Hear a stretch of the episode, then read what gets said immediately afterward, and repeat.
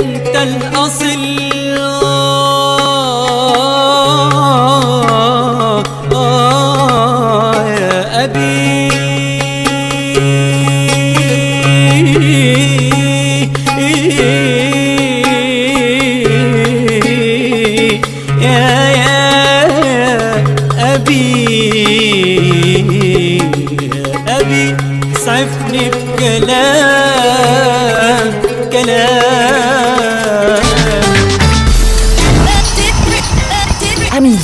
Avoir de l'énergie, j'utilise les recettes de ma maman à base de bons légumes secs Beaugrain. C'est riche en vitamines et en fibres alimentaires. Je mange sain, je mange Beaugrain.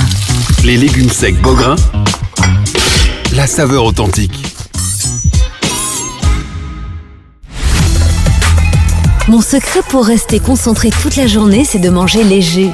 Rien de tel qu'une bonne salade garnie avec de délicieuses olives. Tu connais brin d'olive? Oui, c'est mon deuxième secret, ma petite touche perso.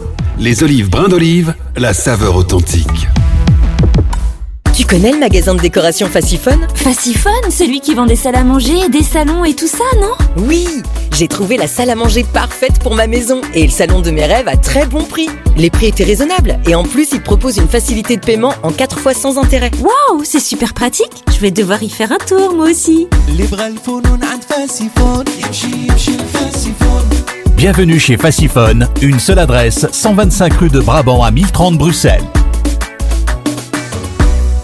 Venez découvrir le Claridge, salle événementielle emblématique de Bruxelles, située métro Madou chaussée de Louvain dans le quartier européen pour accueillir vos événements. Mariage, réception, anniversaire. N'hésitez pas à venir visiter le Claridge tous les jeudis et tomber sous le charme de la salle. Pour toute demande d'information, devis et prise de rendez-vous, contactez-nous par mail info@claridge.be ou par téléphone au 0483 11 10 31.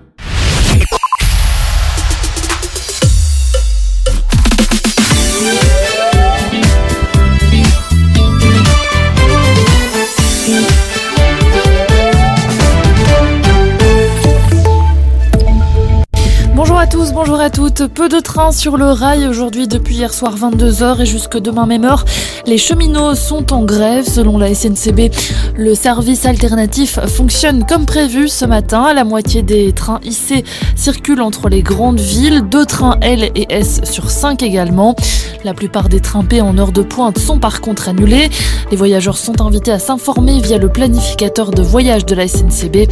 Euh, Le Front commun syndical dénonce un manque de respect de la concertation sociale dans le cadre de réorganisation interne.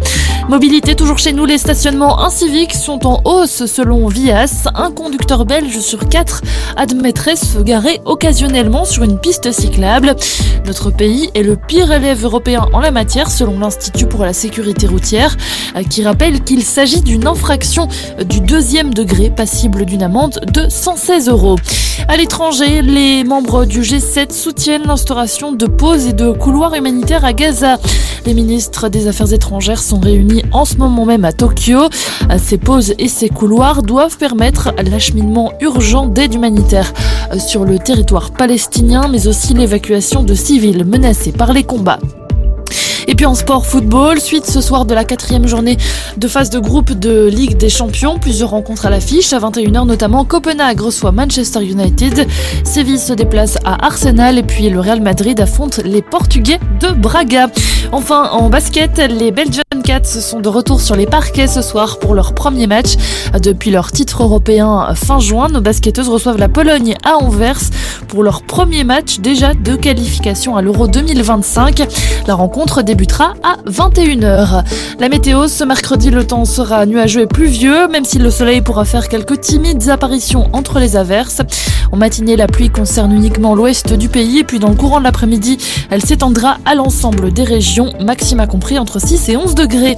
Voilà qui referme ce flash. Très bon après-midi à tous. Arabelle, 106.8 FM à Bruxelles.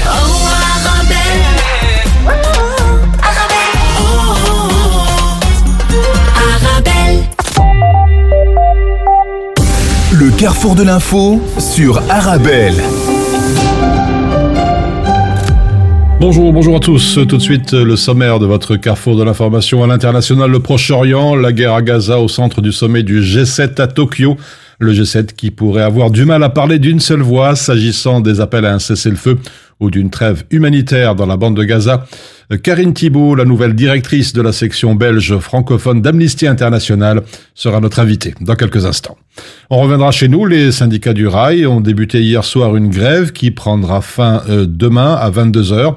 Euh, par cette action, la CGSP Cheminot, la CSC Transcom et le SLFP Cheminot entendent dénoncer un manque de respect de la concertation sociale dans le cadre de réorganisation interne. Nous irons ensuite au Maghreb à travers la presse de la région, notamment en Tunisie. Tunisaire qui se débat dans la compagnie aérienne vient de publier ses états financiers. Les pertes cumulées ont atteint 970 millions de dinars. Voici les principaux titres que nous allons développer ensemble dans quelques instants. يا وراني راني فلك يا ليلى لي وضربتني الاغطيه واو واو وغرب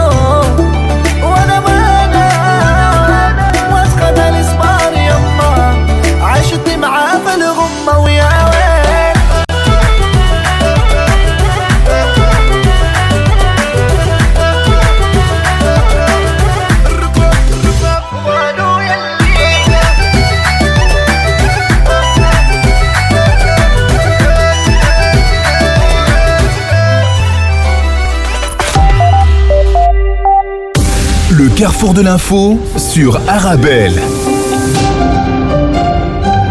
Je vous le disais il y a quelques instants dans, dans les titres, notre invitée aujourd'hui, euh, Karine Thibault, la nouvelle directrice de la section belge francophone d'Amnesty International. Bonjour. Bonjour. Et merci d'être avec nous euh, sur Arabelle, Karine Thibault, qui prend donc la tête d'Amnesty, euh, Philippe Heinzmans, euh, qui est le pivot de- et le visage aussi de l'organisation depuis maintenant plus de 30 ans, euh, quitte le terrain et fait place à, à une femme. Euh, Karine Thibault, on va, si vous voulez bien plonger tout de suite dans l'actualité qui est relativement lourde, l'actualité immédiate, la guerre à Gaza. Vous avez récemment rappelé que la seule boussole d'Amnesty International est celle du droit international, justement. Explication peut-être. Oui, en fait, la seule boussole pour nous, pour juger de ce qui est en train de se passer euh, à Gaza ou ce qui s'est passé en Israël le 7 octobre, c'est le droit international qui a défini des règles de guerre dans des contextes difficiles comme les guerres et qui dit on doit tout faire, toutes les parties belligérantes doivent tout faire pour protéger les populations civiles. Et ce n'est pas ce qui s'est passé le 7 octobre, ce n'est pas ce qui est en train de se passer à la bande de Gaza. Et donc c'est pour ça qu'on a très vite réagi en sortant des communiqués de presse, en montrant qu'il y avait des crimes de guerre qui étaient commis, que ce soit via les bombardements indiscriminés qui en fait touchent des populations civile. On est à plus de 10 000 morts à la bande de Gaza, dont un tiers sont des enfants. notre calcul à nous, c'est que 430 enfants meurent chaque jour ou bien sont blessés. Donc c'est gigantesque. C'est une école hein, euh, qui, qui chaque jour se retrouve blessée ou qui décède dans la bande de Gaza. Et la même chose s'est passée évidemment avec l'attaque du Hamas le 7 octobre, où là, des civils, 1400 civils israéliens ont été tués, et avec la prise d'otages, qui est là aussi un crime de guerre. Donc c'est pour mmh. ça on va regarder les crimes de guerre. Les crimes de guerre, ce sont les crimes les pires, les plus graves, et qui demandent l'intervention de la Cour pénale internationale et de poursuivre les chaînes de commandement. Vous dénoncez aussi ce, ce que vous appelez le régime d'apartheid pratiqué par l'État d'Israël à l'égard des Palestiniens c'est bien un régime d'apartheid. Oui, complètement. Donc, il y, a, deux ans, on a sorti un long rapport qui analyse en fait les différentes réglementations qui sont en vigueur, que ce soit euh, le blocus illégal de la bande de Gaza, mais que ce soit ce qui se passe en Cisjordanie occupée, ou même pour les Palestiniens qui vivent en Israël. Et en fait, on en a conclu qu'on était face à un crime d'apartheid, donc un crime qui existe dans le droit international, parce qu'on a des mesures qui sont systématiques de discrimination et donc qui font une différence permanente entre les Palestiniens et les citoyens israéliens. Et donc, il nous semble indispensable de rappeler cette question de l'apartheid parce qu'on n'arrivera pas à régler la spirale de la violence et le conflit qui règne dans cette région depuis 75 ans si on ne s'attaque pas aussi aux causes du conflit et aux racines du conflit. Et l'une des racines, c'est évidemment le régime d'apartheid que vivent les Palestiniennes et les Palestiniens. Et justement, selon vous, il faut recontextualiser ce conflit qui ne date pas d'aujourd'hui et qui a repris dans la région? Il faut le recontextualiser, il faut absolument reprendre aussi euh, tous les efforts. Enfin, c'est pour ça qu'on appelle maintenant, en tout cas, au cessez-le-feu immédiat, parce que ça, c'est évidemment pour mettre fin au bain de sang. C'est aussi pour permettre d'ouvrir les négociations pour la libération des otages, des otages qui sont toujours retenus dans la bande de Gaza. Et c'est aussi de permettre, en fait, à l'aide humanitaire d'arriver dans la bande de Gaza. Mais c'est une première étape. Il va falloir aussi travailler pour, en tout cas, faire des efforts diplomatiques de la communauté internationale pour pousser à de nouveau avoir des négociations sur la paix. En fait, l'enjeu d'Amnesty, c'est l'exercice par, par tout le monde, dans le monde entier, de ces droits humains. Et donc, cette région a aussi droit, qu'on soit israélien ou palestinien, à pouvoir exercer ces droits humains. Alors, il y a tout de même un, problème. Que faire face à une, disons, on, le voit euh, clairement, cette approche asymétrique de, de l'Occident dans ce dossier? Donc l'approche asymétrique, mais on voit bien qu'il y, a une, une division. Hein. On l'a vu aux Nations Unies. Donc on a 120 pays qui ont voté en faveur de la résolution pour une trêve humanitaire euh, dans la bande de Gaza. Euh, tous les pays européens n'ont pas suivi. On voit bien que l'Europe est assez divisée. Alors pour le coup, la Belgique a eu un positionnement qui est juste puisqu'elle a voté en faveur de cette trêve humanitaire et elle n'arrête pas de répéter son positionnement. Par contre, la Belgique est à certains niveaux un petit peu incohérente puisqu'elle laisse passer des armes euh, qui transitent en tout cas par la Belgique pour aller vers le gouvernement israélien. Donc nous appelons aussi un embargo sur les armes. Donc voilà, je pense que là, on, est face à un moment où la communauté internationale doit aussi prendre le droit international pour boussole et donc regarder dans l'ensemble des conflits partout dans le monde, que ce soit au Yémen, que ce soit euh, dans la bande de Gaza, que ce soit en Ukraine, de regarder les crimes de guerre qui sont commis et de les poursuivre et de tout faire pour les arrêter. Mhm. vous avez parlé de, de l'ONU, il y a aussi euh, l'Union européenne. On peut dire qu'il y a de, on est en pleine inertie, euh, impuissance euh, de l'Europe pour obtenir un cessez-le-feu, une trêve humanitaire. Il y a de bonnes intentions pour des résolutions, mais ça s'arrête là.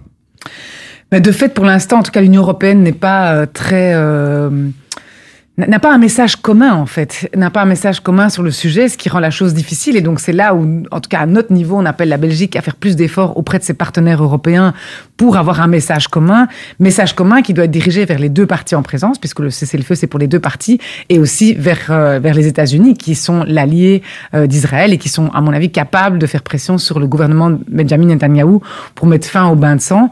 Alors il y a, y a cet élément de message commun, mais je rappelle la question de l'embargo des armes parce qu'on l'a vu les syndicats donc euh, la CSC, la FGTB sont sortis la semaine passée en montrant qu'en fait il y avait de plus en plus d'avions cargo qui passaient par l'aéroport de Liège et qui en fait sont des avions cargo qui transportent des armes venues des États-Unis qui vont vers Israël. Et donc nous disons il faut un embargo sur les armes tant vers le Hamas que vers le gouvernement israélien. Et donc ça mmh. concerne aussi euh, la Belgique qui ne doit pas laisser ses armes passer pour aller vers Israël. Et puis Karine Thibault, on va revenir euh, sur le terrain, sur le théâtre des opérations. Dans l'un de vos rapports, il semble se confirmer qu'Israël utilise des bombes au phosphore blanc. C'est quoi tout d'abord ces, ces bombes au phosphore blanc? Alors les bombes au phosphore blanc, ce sont des bombes incendiaires. Donc ce sont des bombes qui ont souvent été utilisées pour créer un nuage de fumée et que les assaillants ne se voient pas l'un l'autre. Malheureusement, quand elles sont en contact avec l'oxygène, elles, créent des brûlures extrêmement importantes. Alors elles ne sont pas en soi illégales. Ce qui est illégal, c'est de les utiliser dans des zones où il y a beaucoup de civils. Et en fait, ce qu'on a pu démontrer, c'est que tant l'armée israélienne sur la bande de Gaza a à un moment donné utilisé des armes au phosphore blanc, mais les a aussi utilisées dans les régions frontalières avec le Liban et donc dans des dans des villages, dans des villes dans lesquelles il y a aussi beaucoup de civils. Et ce qu'on fait dans ces cas-là, c'est qu'on recoupe en fait des photos d'images des, nuages blancs, on recoupe des témoignages, on a aussi des photos parfois des armes, et donc on peut retracer euh, ces munitions et voir si effectivement elles contiennent du phosphore blanc. Et donc c'est là où c'est extrêmement problématique. Ça veut dire qu'on lâche des bombes au phosphore blanc dans des endroits où il y a beaucoup de civils, donc des gens qui vont avoir des brûlures extrêmement graves, sachant qu'à Gaza, euh, les hôpitaux sont totalement débordés, ne sont plus capables d'assurer, euh, en tout cas, l'aide médicale et de soigner les gens. Donc c'est mhm. d'autant plus grave. Vous avez des éléments de preuve qui concernent donc l'utilisation par l'armée israélienne d'obus au phosphore blanc. Un grand nombre de ces cas peuvent être considérés comme des attaques menées sans discernement euh, de façon illégale, d'autant que Israël n'a pas ratifié cette fameuse convention de protocole 3, la convention des, sur certaines armes classiques. Tout à fait. Hein. Donc c'est euh, en fait le travail d'Amnesty International, c'est vraiment de faire des enquêtes et de recouper les informations pour pouvoir précisément euh, dénoncer certains crimes. Et donc dans, dans ce cas-ci, on a pu sur le phosphore blanc, on a pu le démontrer, en tout cas dans des cas très précis. On a pu aussi démontrer qu'il y avait au moins cinq crimes de guerre qui avaient été commis par des bombardements indiscriminés dans la bande de Gaza qui visaient vraiment des infrastructures civiles dans lesquelles il n'y avait aucune cible militaire.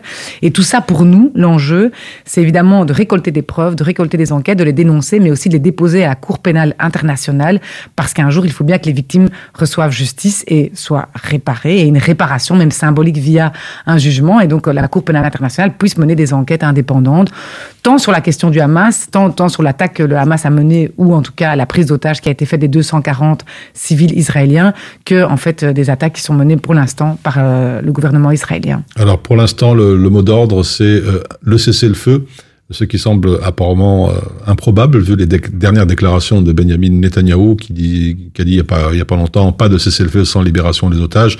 On semble être en tout cas dans une impasse, d'autant que les dernières informations font état d'affrontements de, combats en plein cœur de Gaza entre l'armée israélienne et les éléments du Hamas. C'est tragique hein, ce qu'on est en train de vivre et c'est sûr qu'on on, on, est tous très inquiets, très très préoccupés parce que les, les en tout cas les morts civiles s'accumulent, hein, les chiffres sont de plus en plus euh, délirants euh, et on est dans une situation évidemment de blocage.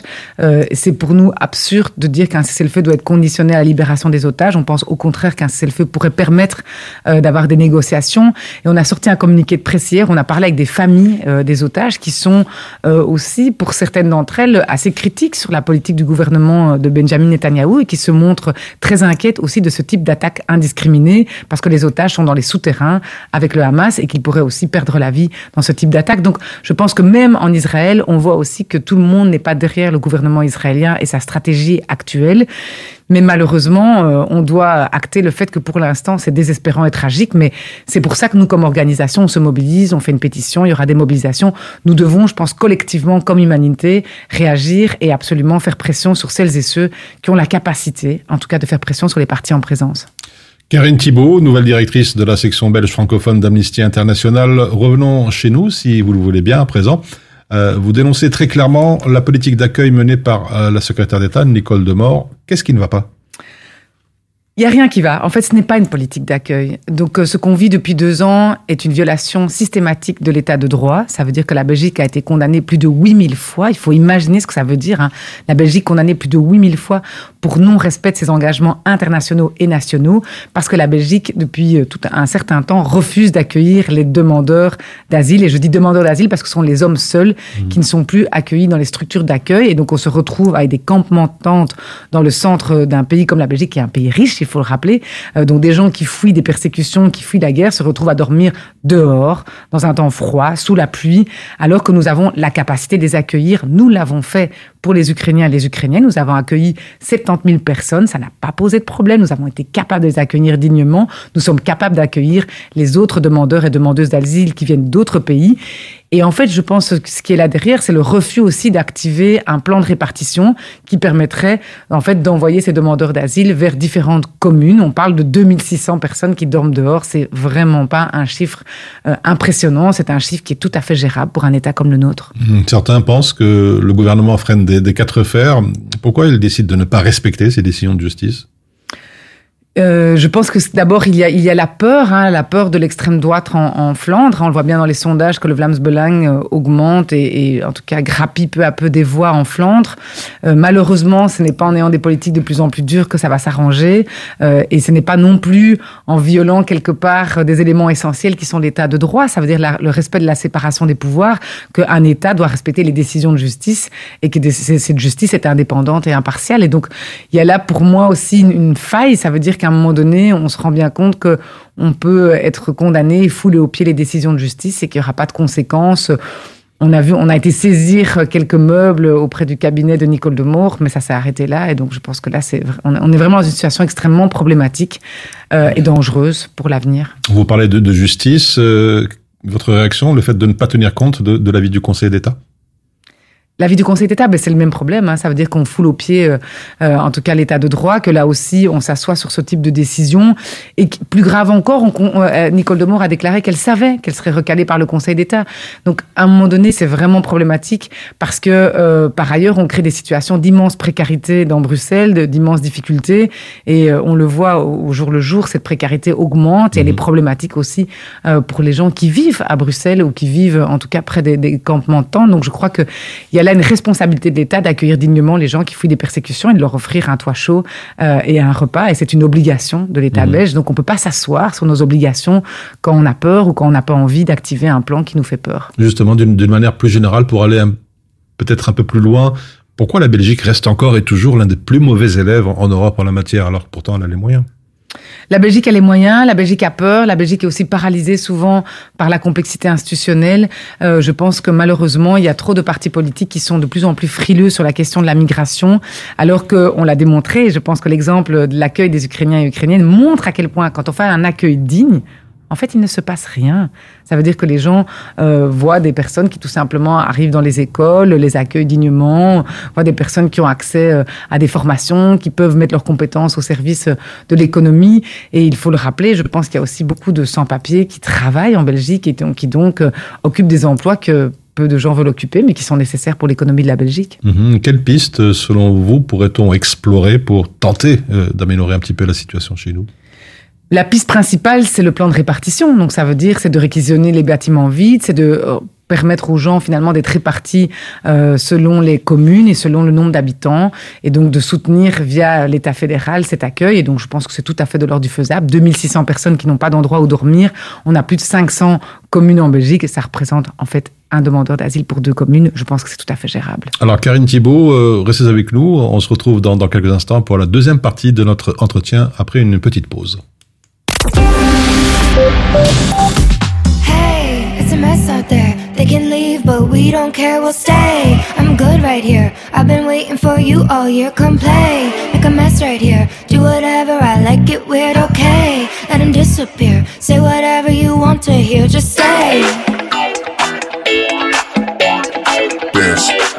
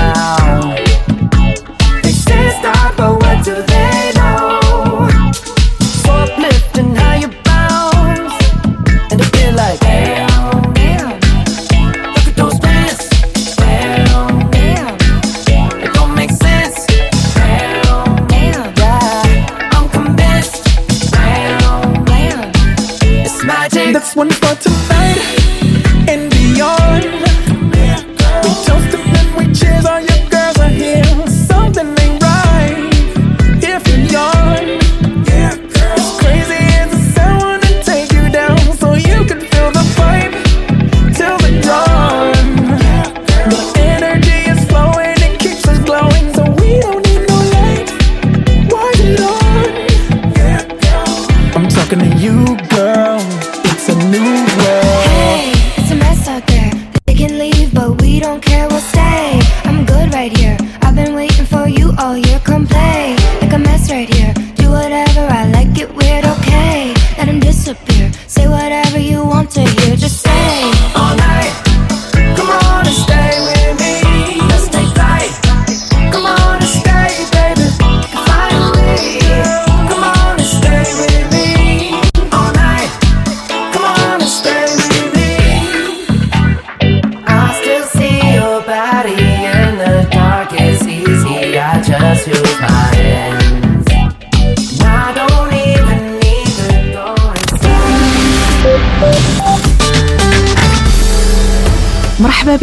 أسواق سوس. إضافة للمواد الغذائية أجيو تكتشفوا مجزرة أسواق سوس. لحوم ودواجن بجودة عالية وبأثمنة جد مناسبة. زورونا على العنوان غو بلاس 218 222 من بروكسل مجزرة أسواق سوس كترحب بكم ابتداء من 9 نوفمبر.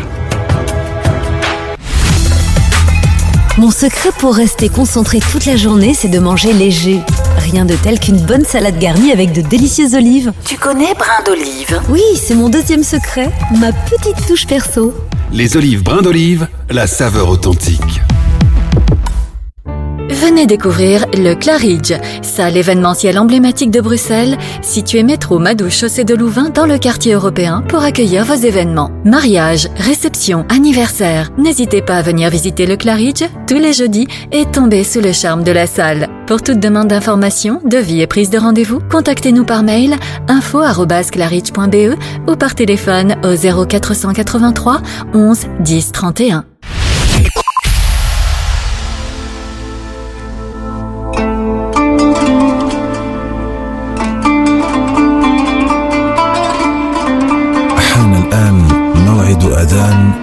الظهر حسب توقيت مدينة بروكسل والضواحي الله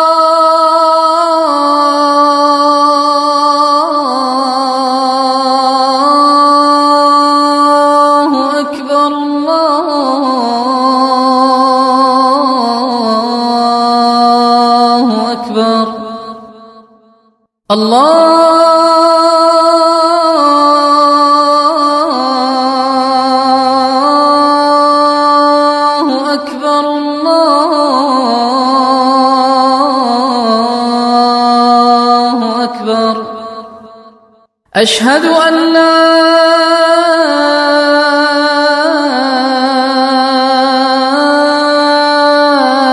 إله إلا الله.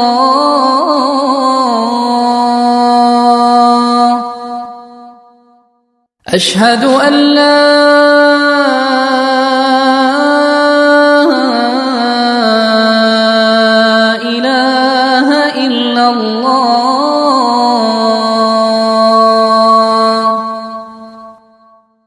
أشهد أن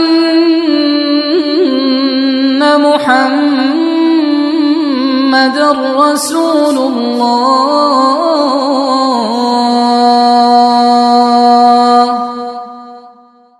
أشهد أن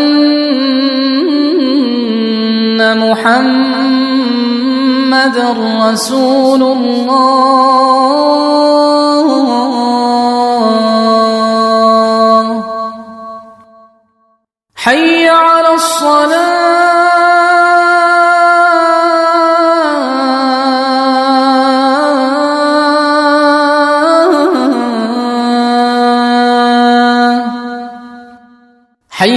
الصلاة.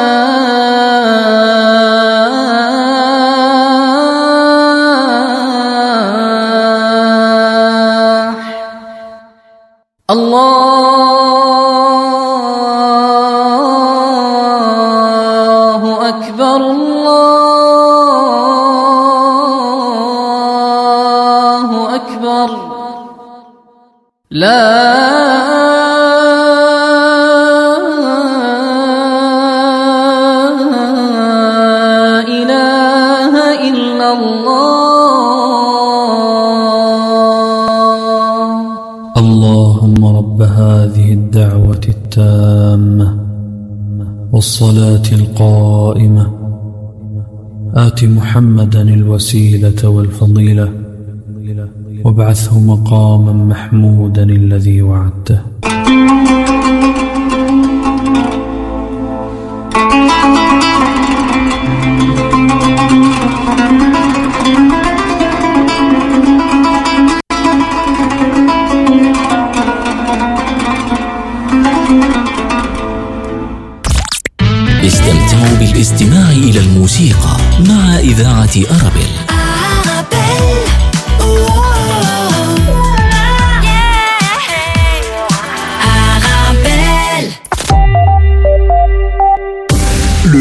de l'info sur Arabelle. Et on replonge dans votre carrefour de l'information avec notre invitée Karine Thibault, la nouvelle directrice de la section belge francophone d'Amnesty International. Rebonjour. Rebonjour. Alors, on va revenir un peu, si vous le voulez bien, sur vos, vos nouvelles fonctions en tant que nouvelle directrice de cette section francophone d'Amnesty International Belgique. Après le départ, peut-être il faut le souligner, de Philippe Heinzmann, après plus de 30 ans de bons et loyaux services. Et vous annoncez déjà un petit peu la couleur avec l'une de vos premières déclarations que j'ai relevées dans la presse. Amnesty International est une organisation qui joue un rôle incontournable, tant j'imagine les, défis sont nombreux à, relever.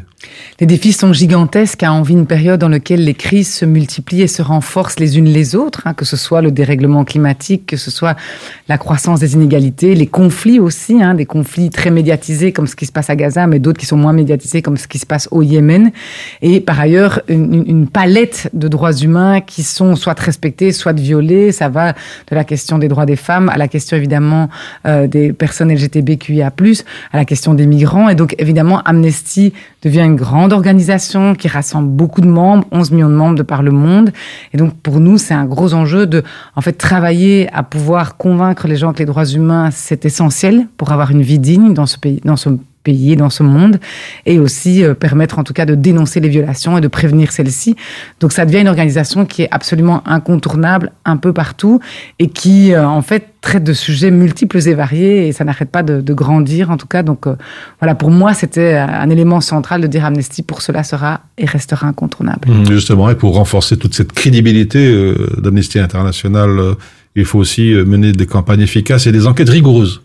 Complètement. Amnesty, c'est vraiment ça, c'est la marque de fabrique. Hein. C'est d'un côté avoir des membres, des membres très actifs, des volontaires qui travaillent au quotidien et qui, par exemple, vont euh, faire des campagnes pour libérer euh, des individus en danger, des gens qui sont emprisonnés, comme par exemple la dernière prix Nobel de la paix iranienne qui a été euh, récompensée récemment. Mais c'est aussi évidemment des enquêtes rigoureuses et donc faire un travail d'enquête détaillé, sortir des rapports détaillés qui pourront servir un jour, et c'est ça l'objectif, euh, à pouvoir en tout cas euh, aller en justice, parfois la justice internationale ou la justice nationale, si on utilise la compétence universelle pour en fait que les victimes soient enfin reconnues dans leurs droits et dans les violations qu'elles ont vécues. Alors Karine Thibault, on va peut-être parler un petit peu, on se dirige tout doucement vers la fin de notre entretien, euh, entretien pardon, on va parler un petit peu de vous, si vous le voulez bien, avant d'arriver à Amnesty International. Tout d'abord, Greenpeace, quelques mots. Mais j'étais porte-parole et conseillère politique pendant plus de trois ans à Greenpeace et donc je pense que c'était indispensable pour moi de travailler sur la question du dérèglement climatique, ce que fait aussi Amnesty International parce que c'est une menace pour la survie de l'humanité, aussi simplement que ça.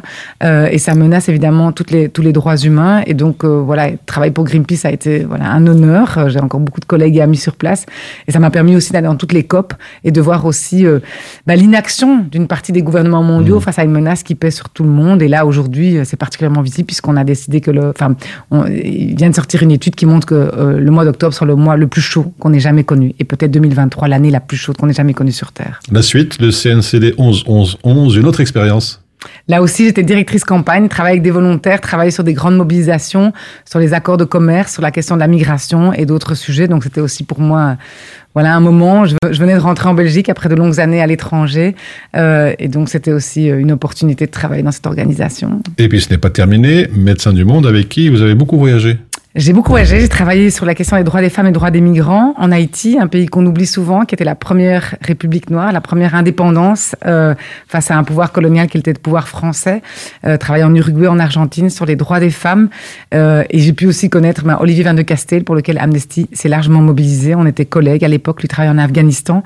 Et donc là, c'est évidemment découvrir des contextes dans lesquels, euh, en tout cas, la pauvreté, la précarité, les différences de classe sociale sont gigantesques et être aux côtés des victimes. Et donc, dans mon cas, ça a être aux côtés des femmes euh, victimes de viol qui, euh, en tout cas, réclamaient justice. Et donc, c'était, voilà, pour moi, une expérience très marquante. Aujourd'hui, directrice d'Amnesty International, je dirais personnellement une suite logique au regard de votre parcours. Alors, un autre challenge, un autre défi, aussi une autre dimension à relever? Oui, évidemment, hein, devenir directrice, c'est un autre challenge, mais je pense que je suis pas toute seule. Il y a une équipe extrêmement engagée. Je succède aussi à quelqu'un qui a déjà tracé une voie qui était une voie d'éthique et une voie de dénonciation. Et donc, Pour, euh, pour nous, l'enjeu, ce sera de créer des campagnes qui soient percutantes, qui permettent de convaincre les gens face euh, à, en tout cas, la diminution et les attaques qui sont faites aux droits humains, euh, et de pouvoir convaincre tout le monde qu'en fait, tout humain a des droits et qu'il faut les respecter, que les autorités ont des responsabilités, des devoirs, et aussi de continuer à dénoncer, à faire entendre cette voix et, de, et de mobiliser les gens sur ces sujets. Je pense que c'est pas simple toujours parce que l'international, ça intéresse parfois moins que le national, donc il faudra jongler entre l'international et le national, mais c'est un défi euh, voilà, qui me fait plaisir à titre personnel de relever. Et puis, il y a toute une équipe là derrière, une équipe sacrément euh, engagée et experte. Voilà, c'est le ton donné par Karine Thibault, la nouvelle directrice de la section belge francophone d'Amnesty International. Merci d'avoir été notre invité aujourd'hui. Merci à vous. Et on se retrouve dans quelques instants pour la deuxième partie de votre Carrefour de la foi tout de suite.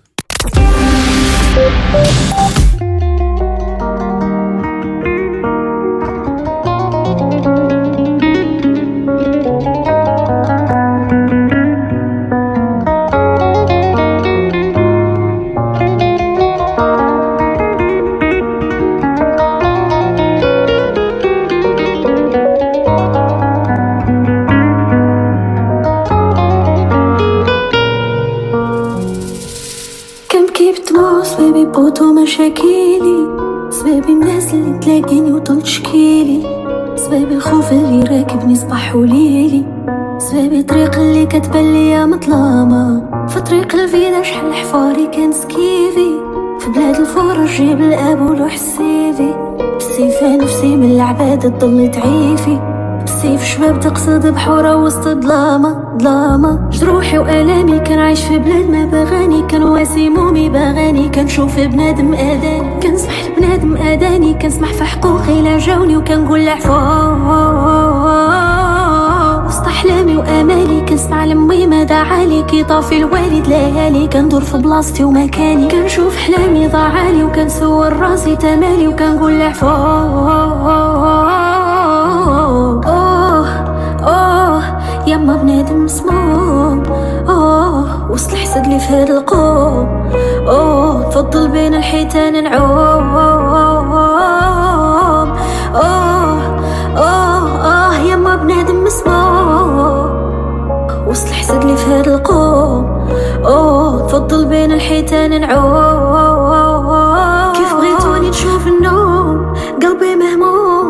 الجروح الكبيرة ما تشوفوها في بدني. نضحك ساعة ونبكي يوم يا نبكي يوم. ذنوب حياتي في عيني نشوفها أمامي. صاحبي الصاحب كيف يدور؟ يا كيف يدور؟ لا فيدا بليزير جامي يديروه مجاني. ربي في بابك واقفون يا واقفون. يا فاجي همومي انت اللي عالم حزاني اللي كانت عمري أنا نكرة العشرة. بدلت الجرة ما خرجت شمرة حسبتهم صحابي صحابي لعبولي العشرة. جابوني برا معرفتهم مرة. اللي كانت عمري عمري نكرة العشرة عشرة؟ بدلت الجرة ما خرجت شمرة حسبتهم صحابي صحابي ولعبولي العشرة. جابوني برا معرفتهم مرة. آه آه يما بنادم مسموم آه وصل الحسد اللي في هاد القوم. نفضل بين الحيتان نعوم.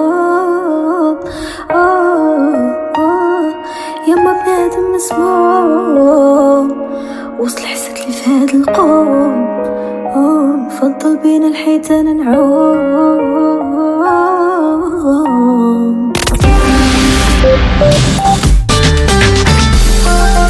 Dis Aldi, c'est quoi ton spécial dit Eh bien maintenant chez Aldi, 10, 20, 30 et même 40% de réduction sur de nombreux fruits et légumes frais.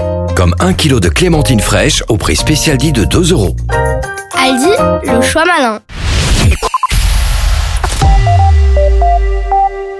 Le carrefour de l'info sur Arabelle.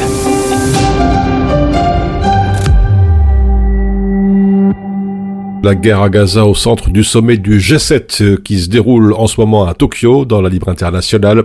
Anthony Blinken qui est arrivé hier au Japon dans la foulée d'une nouvelle tournée diplomatique intense au Proche-Orient où il n'est pas parvenu à convaincre Israël de marquer une pause dans son offensive militaire selon la presse. Le groupe des sept pourrait avoir bien du mal à parler d'une seule voix s'agissant des appels à un cessez-le-feu ou d'une trêve humanitaire dans la bande de Gaza, écrit la dernière heure. Le Conseil de sécurité des Nations Unies n'y parvient pas lui-même pour l'instant et Israël y est opposé tant que ces ressortissants enlevés par le Hamas n'auront pas été libérés. Les États-Unis qui ont discuté avec Israël de la possibilité, euh, dit-on, de pause tactique pour permettre aux civils palestiniens d'évacuer en sécurité les zones de combat, mais la durée de ces trêves semble faire encore débat, souligne le site canadien, la presse.ca. Et puis sur le terrain, Israël qui refuse toujours tout cesser le feu un mois après une guerre dévastatrice dans les échos, euh, plus d'un mois de guerre malgré les appels répétés à une trêve humanitaire à Gaza et un bilan de plus de 10 000 morts. Enfin, la situation humanitaire y est terrible dans Sud Presse. Antonio Guterres, le secrétaire général de l'ONU, qui a déploré l'aide insuffisante arrivant par Rafah, point de passage avec l'Égypte, avec euh, ses plus de 560 camions depuis le 21 octobre dernier. Selon lui, le goutte à goutte d'aide n'est rien face à l'océan de besoins. Également dans les kiosques, revenons en Europe, la démission du président portugais qui fait grand bruit. Le dirigeant socialiste Antonio Costa a présenté sa démission quelques heures seulement après l'annonce de l'inculpation de son chef de cabinet et de l'un de ses ministres pour corruption. Il était au pouvoir depuis 2015. Dans le Diario de Noticias, le président de la République a accepté la démission. Marcelo Rebelo de Souza réunira aujourd'hui les chefs des partis représentés au Parlement et pourrait convoquer de nouvelles élections. D'après Politico, l'enquête porte sur l'attribution de concessions pour la prospection de lithium dans le nord du pays et un méga projet de production d'hydrogène vert à Sines. C'est ce qu'écrit le site établi à Bruxelles qui précise que les ministères de l'Environnement et des Infrastructures ont aussi fait l'objet de perquisitions.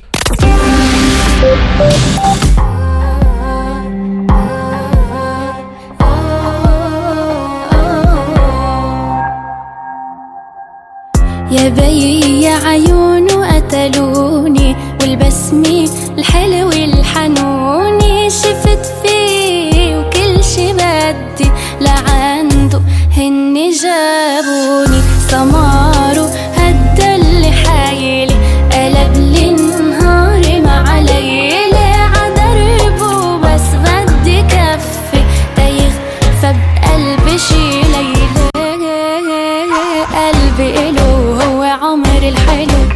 عيوني تغزلوا بجماله الضحك حلا قلبي شافه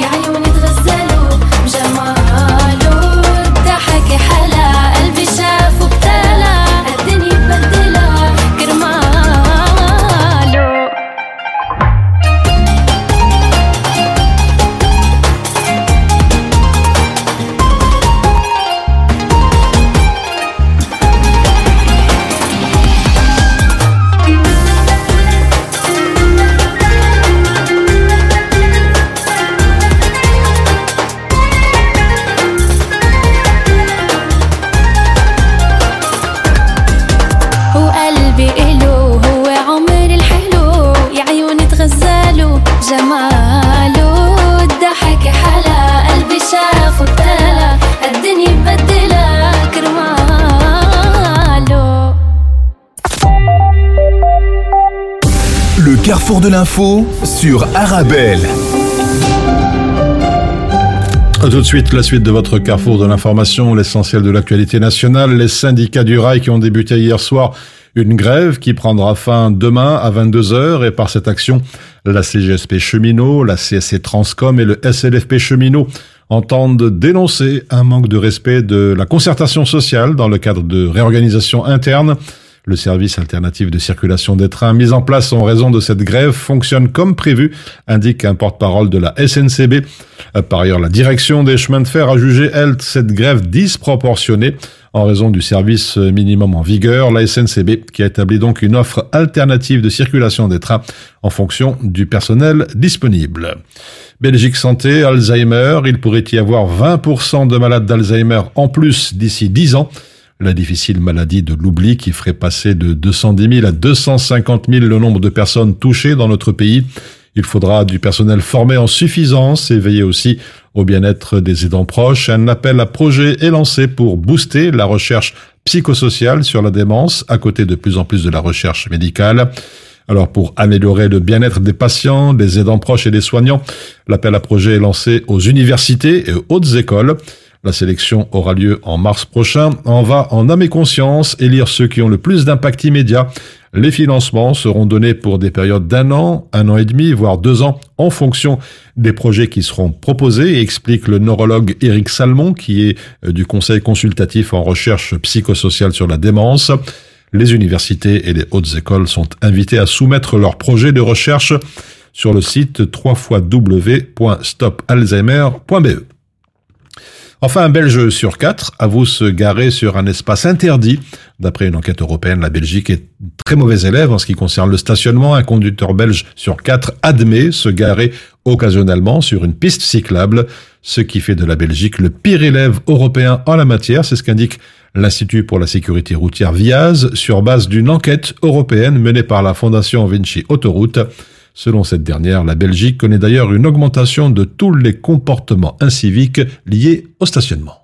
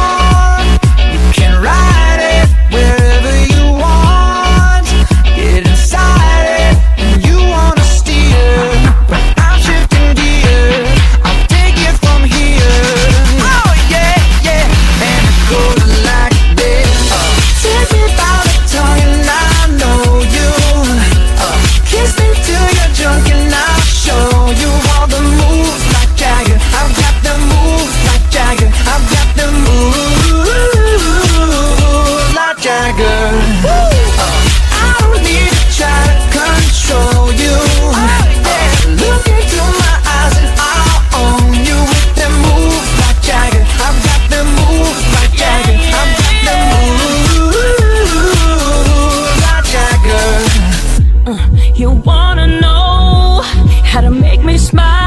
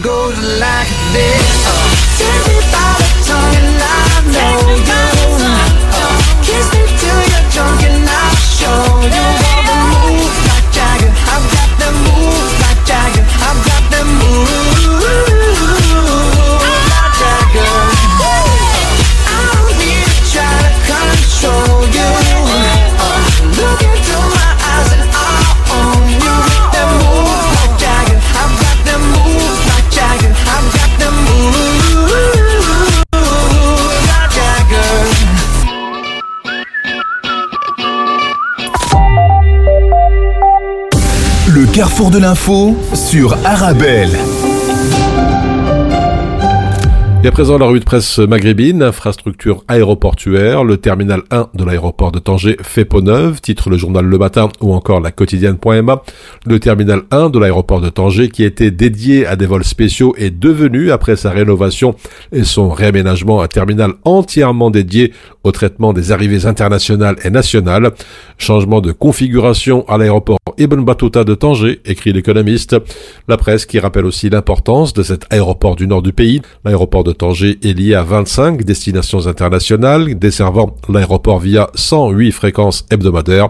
L'aéroport de Tanger est aussi connecté à 4 destinations nationales via 12 fréquences hebdomadaires. Sans plan de sauvetage, Tunisair se débat, titre Business News.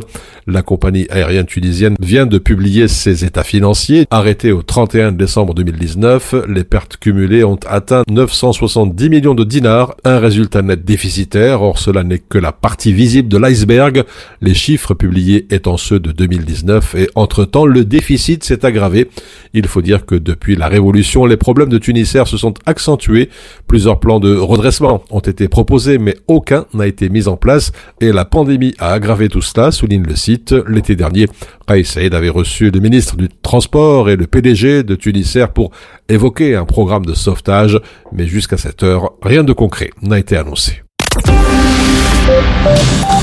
Voilà, c'est la fin de ce carrefour de l'information. Merci pour votre fidélité. Je vous souhaite un très bon appétit si vous êtes à table. Une excellente après-midi à l'écoute de nos programmes sur Arabelle.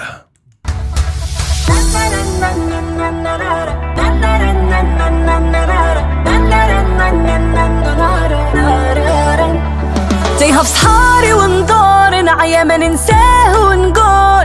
صافي نسيته في لحظة قلبي فكرني فيه. أي قلبي مالك؟ واش غير حالك؟ تبدلت عليا وما بقيتش عارفاك. تيها في صحاري وندور نعيا ما ننساه ونقول. صافي نسيته في لحظة قلبي فكرني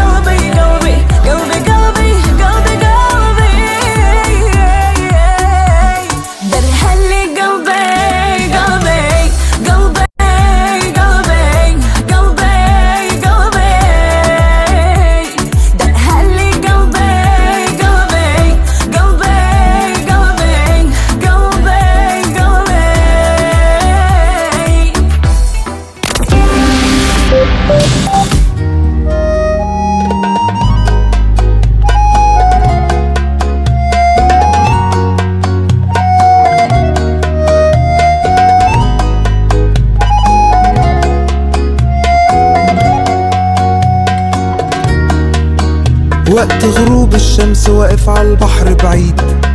عمال بحكيله واشكيله واشرح وأعيد. فجأة لقيتها وكنت فاكرها عروسة البحر.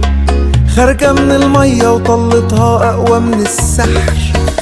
لما شفتها قلبي دق تلات دقات. والطبلة دخلت لعبت جوا دماغي حاجات. لما الرق دخل قلبي رق وحنيت. طب هعمل إيه؟